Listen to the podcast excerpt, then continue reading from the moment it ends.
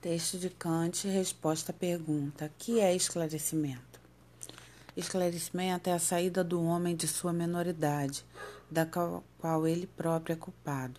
A menoridade é a incapacidade de fazer uso de seu entendimento sem a direção do outro indivíduo. O homem é o próprio culpado dessa menoridade, se a causa dela não se encontra na falta de entendimento, mas na falta de decisão e coragem de servir-se de si mesmo sem a direção de outrem. Tem coragem de fazer uso de teu próprio entendimento. Tal é o lema do esclarecimento. A preguiça e a covardia são as causas pelas quais uma grande parte dos homens, depois que a natureza de há muito os libertou de uma direção estranha, continuem, no entanto, de bom grado menores durante toda a vida. São também as causas que explicam por que é tão fácil que os outros se constituam em tutores deles. É tão cômodo ser menor. Se tem um livro que faz às vezes meu entendimento, um diretor espiritual que por mim tem consciência, um médico que por mim decide a respeito de minha dieta, etc. Então não preciso esforçar-me eu mesmo. Não tenho necessidade de pensar quando posso simplesmente pagar. Outros se encarregarão em meu lugar dos negócios desagradáveis. A imensa maioria da humanidade, inclusive todo o belo sexo, considera a passagem à maioria, à maioridade difícil e, além do mais, perigosa, porque aqueles tutores de bom grado tomaram a seu cargo a supervisão dela, depois de terem primeiramente embrutecido seu gado doméstico e preservado cuidadosamente essas tranquilas criaturas, a fim de não ousarem dar um passo fora do carrinho para aprender a andar, no qual a encerraram, mostram-lhes em seguida o perigo que as ameaça se tentarem andar sozinhos. Ora, esse perigo na verdade não é tão grande, pois aprenderiam muito bem a andar finalmente depois de algumas quedas. Basta um exemplo deste tipo para tornar tímido o indivíduo e atemorizá-lo, em geral, para não fazer outras tentativas no futuro. É difícil, portanto, para um homem, em particular, em particular desvencilhar-se da menoridade que para ele se tornou quase uma natureza. Chegou mesmo a criar amor a ela, sendo por ora realmente incapaz de utilizar seu próprio entendimento porque nunca o deixaram fazer a tentativa de assim proceder. Preceitos e fórmulas, estes instrumentos mecânicos do uso racional, ou, antes do abuso de seus dons naturais, são os grilhões de uma perpétua menoridade. Quem deles se livrasse só seria capaz de dar um salto inseguro, mesmo sobre os mais estreito fosso, porque não está habituada a este movimento livre. Por isso, são muito poucos aqueles que conseguiram, pela transformação do próprio espírito, emergir da menoridade e aprender então uma marcha segura. Que, porém, um público se esclareça a si mesmo é perfeitamente possível. Mais que isso, se lhe for dada a liberdade, é quase inevitável. Pois encontrar-se-ão sempre alguns indivíduos capazes de pensar do pensamento próprio, até entre os tutores estabelecidos da grande massa, que depois de terem sacudido de si mesmo o jugo da menoridade, espalharão em redor de si o espírito de uma avaliação racional do valor próprio e da vocação de cada homem em pensar por si mesmo. O interessante nesse caso é que o público que anteriormente foi conduzido por eles a este julgo obriga-os daí em diante a permanecer sob ele, quando é levado a se rebelar por alguns dos seus tutores que, eles mesmos, são incapazes de qualquer esclarecimento. Vê-se assim como é prejudicial plantar preconceitos porque terminam por se vingar daqueles que foram seus tutores ou predecessores destes. Por isso, um público só muito lentamente pode chegar ao esclarecimento. Uma revolução poderá talvez realizar a queda do depostismo pessoal e da opressão ávida de lucros ou de domínios, porém, nunca produzirá a verdadeira reforma do modo de pensar. Apenas novos preconceitos, assim como os velhos, servirão como cintas para conduzir a grande massa destituída de pensamento. Para este esclarecimento, porém, nada mais se exige senão liberdade e a mais inofensiva entre tudo aquilo que se possa chamar liberdade, a saber, a de fazer um uso público de sua razão em todas as questões. Ouço agora, porém, exclamar de todos os lados: não raciocineis. O oficial diz: não raciocineis, mas exercitai-vos. O financista exclama: não raciocineis, mas pagai. O sacerdote proclama: Não raciocineis, mas crede. Um único Senhor no mundo diz: Raciocinai, tanto quanto quiserdes, e sobre o que quiserdes, mas obedecei. Eis aqui, por toda parte, a limitação da liberdade.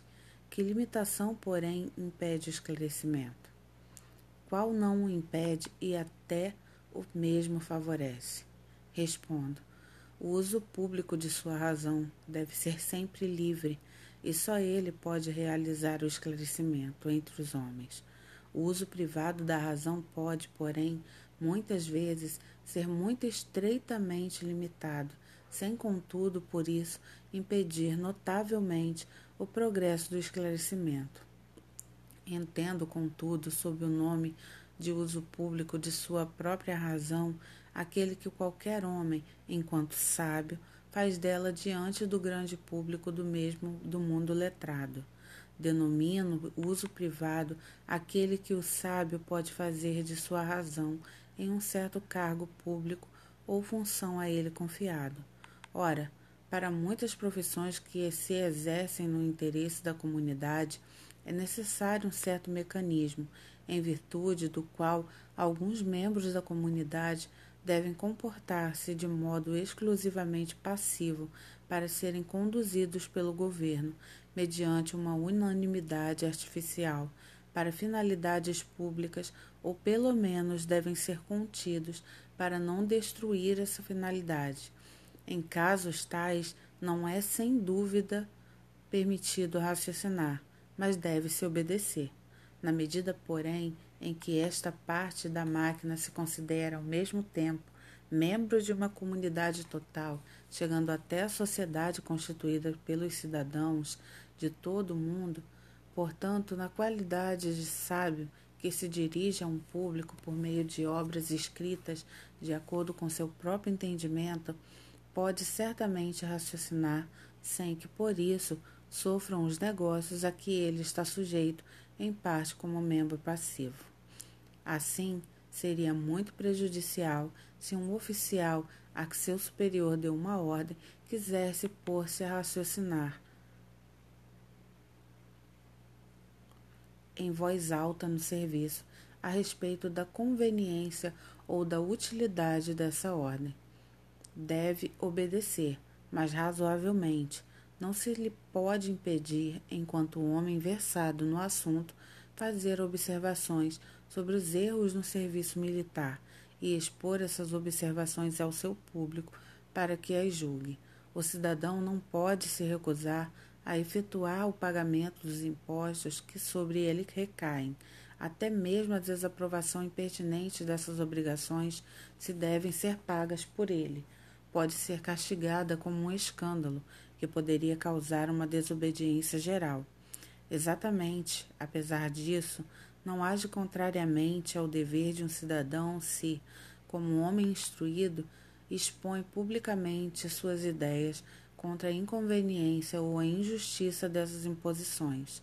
Do mesmo modo, também o sacerdote está obrigado a fazer seu sermão aos discípulos do catecismo ou à comunidade de conformidade com o credo da Igreja a que serve, pois foi admitido com esta condição, mas enquanto sábio tem completa liberdade e até mesmo o dever de dar conhecimento ao público de todas as suas ideias, cuidadosamente examinadas e bem intencionadas sobre o que há de errôneo naquele credo e expor suas propostas no sentido de melhor instituição da essência da religião e da Igreja.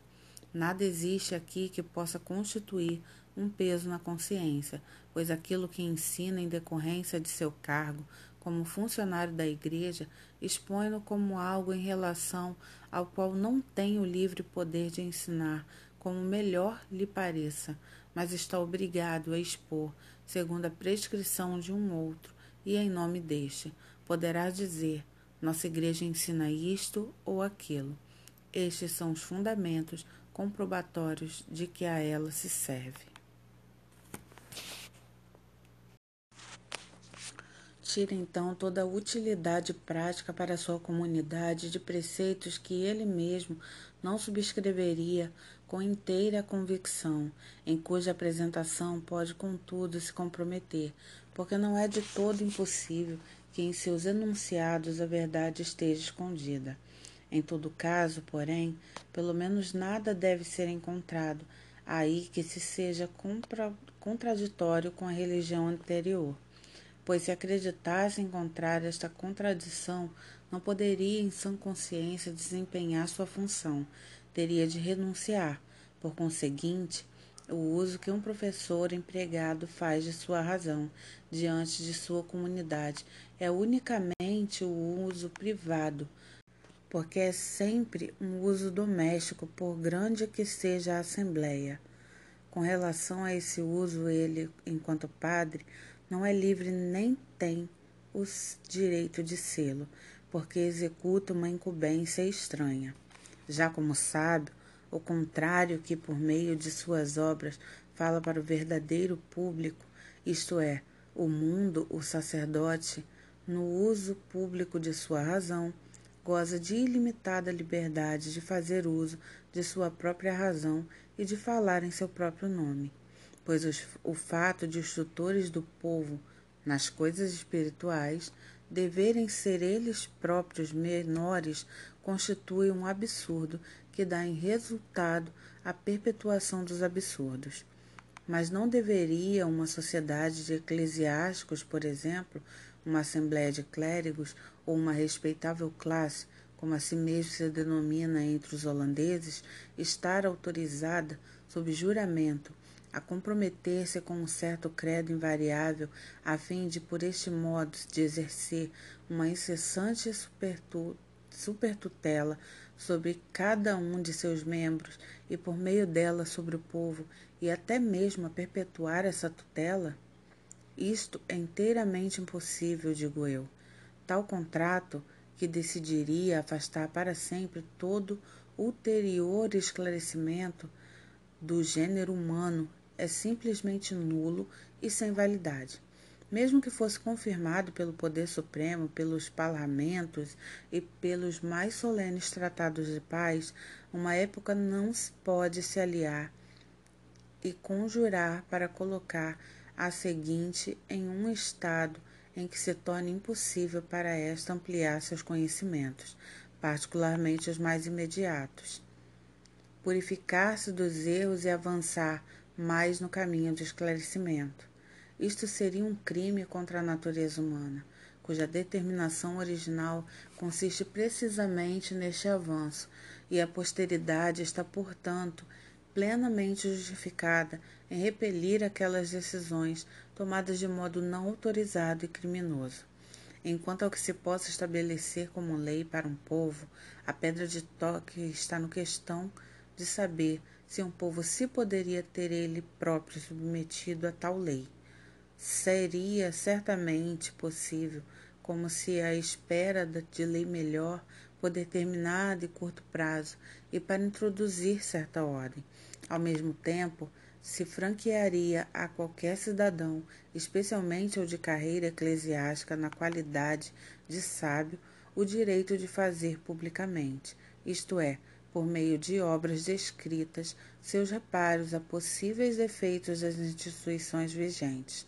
Estas últimas permaneceriam intactas até que a compreensão da natureza de tais coisas se estivessem entendida e aprofundado publicamente, a ponto de tornar-se possível levar a consideração do trono com base em votação, ainda que não unânime, uma proposta no sentido de proteger comunidades inclinadas por sincera convicção às normas religiosas modificadas, embora sem detrimento dos que preferissem manter-se fiéis às antigas. Mas é absolutamente proibido unificar-se em uma constituição religiosa fixa de que ninguém tenha publicamente o direito de duvidar, mesmo durante o tempo de vida de um homem, e com isso, por assim dizer, aniquilar um período de tempo na marcha da humanidade no caminho do aperfeiçoamento e torná-lo infecundo e prejudicial para a posteridade. Um homem sem dúvida pode, no que respeita a sua pessoa, e mesmo assim, só por algum tempo, na parte que lhe incube, adiar o esclarecimento, mas renunciar a ele quer para si mesmo, quer ainda mais para sua descendência, significa ferir e calcar os pés os sagrados direitos da humanidade. O que, porém, não é lícito a um povo decidir com relação a si mesmo, menos ainda um monarca poderia decidir sobre ele, pois sua autoridade legislativa repousa justamente no fato de reunir a vontade de todo o povo na sua. Quando cuida de toda melhoria, verdadeira ou presumida, coincida com a ordem civil, pode deixar em tudo o mais que seus súditos façam por si mesmos o que julguem necessário fazer para a salvação de suas almas. Isto não lhe importa, mas deve apenas evitar que um súdito impeça outro, por meios violentos, de trabalhar de acordo com toda a sua capacidade na determinação e na promoção de si.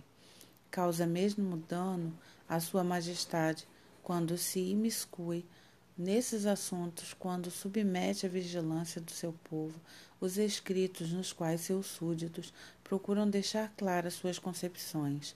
O mesmo acontece quando procede assim, não só por sua própria concepção superior, com que se expõe à censura, mas também, e ainda em muito maior extensão, quando rebaixa tanto seu poder supremo que chega a apoiar o depotismo espiritual de alguns tiranos em seu estado contra os demais súditos.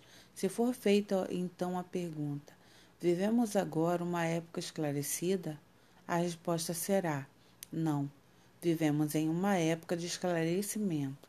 Falta ainda muito para que os homens, nas condições atuais, tomados em conjunto, estejam já numa situação ou possam ser colocados nela, na qual, em matéria religiosa, sejam capazes de fazer uso seguro e bom de seu próprio entendimento sem serem dirigidos por outrem. Somente temos claros indícios de que agora lhes foi aberto o campo no qual podem lançar-se livremente a trabalhar e tornarem progressivamente menores os obstáculos aos esclarecimentos geral ou a saída deles, homens de sua menoridade da qual são culpados. Considerada sob este aspecto, esta época é a época do esclarecimento, ou o século de Frederico. Um príncipe que não acha indigno de si dizer que considera um dever não prescrever nada aos homens em matéria religiosa, mas deixar-lhes em tal assunto plena liberdade, que, portanto, afasta de si o arrogante nome da tolerância, é realmente esclarecido e merece ser louvado pelo mundo agradecido e pela posteridade como aquele que pela primeira vez libertou o gênero humano da menoridade, pelo menos por parte do governo, e deu a cada homem a liberdade de utilizar sua própria razão em todas as questões da consciência moral. Sob seu governo, os sacerdotes dignos de respeito podem, sem prejuízo de seu dever funcional, expor livre e publicamente, na qualidade de súditos, ao mundo para que os examinasse. Seus juízos e opiniões, num ou noutro ponto discordantes de credo admitido, com mais forte razão, isso se dá com os outros, que não se limitados por nenhum dever oficial. Este espírito de liberdade espalha-se também no exterior, mesmo nos lugares em que tem de lutar contra obstáculos externos estabelecidos por um governo que não se compreende a si mesmo. Serve de exemplo para isto o fato de, num regime de liberdade, a tranquilidade pública e a unidade de comunidade não constituírem em nada motivo de inquietação. Os homens se desprendem por si mesmos progressivamente do estado de selvageria, quando intencionalmente não se requinta em conservá-los nesse estado. Acentuei preferentemente em matéria religiosa o ponto principal do esclarecimento. A saída do homem de sua menoridade, da qual tem a culpa, porque no que se refere às partes, às artes e ciências, nossos senhores não têm nenhum interesse em exercer a tutela sobre seus súditos, além de que também aquela minoridade e de todas as mais prejudicial é a mais desonrosa.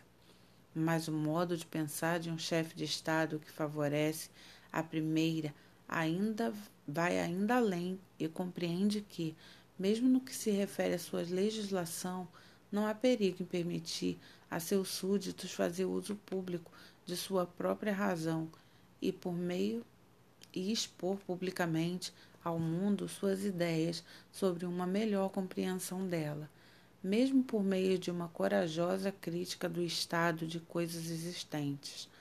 Um brilhante exemplo disso é que nenhum monarca superou aquele que reverenciamos. Mas também somente aquele que, embora seja ele próprio esclarecido, não tem medo de sombras e, ao mesmo tempo, tem à mão um numeroso e bem disciplinado exército para garantir a tranquilidade pública, pode dizer aquilo que não é lícito a um Estado livre ousar. Raciocinais tanto quanto quiserdes e sobre qualquer coisa que quiserdes, apenas obedecei. Revela-se aqui uma estranha e não esperada marcha das coisas humanas, como aliás, quando se considera esta marcha em conjunto, quase tudo nela é um paradoxo. Um grau maior de liberdade civil parece vantajoso para a liberdade de espírito do povo e, no entanto, estabelece para ela limites intransponíveis. Um grau menor daquela dá a esse espaço o ensejo de expandir-se tanto quanto possa. Se, portanto, a natureza, por baixo desse duro envoltório, desenvolveu o germe de que cuida delicadamente, a saber, a tendência e a vocação ao pensamento livre, este atua em retorno progressivamente sobre o modo de sentir do povo, com que este se torna capaz cada vez mais de agir de acordo com a liberdade, e finalmente até mesmo sobre os princípios do governo que acha conveniente para si próprio tratar o homem, que agora é mais do que simples máquina, de acordo com a sua dignidade.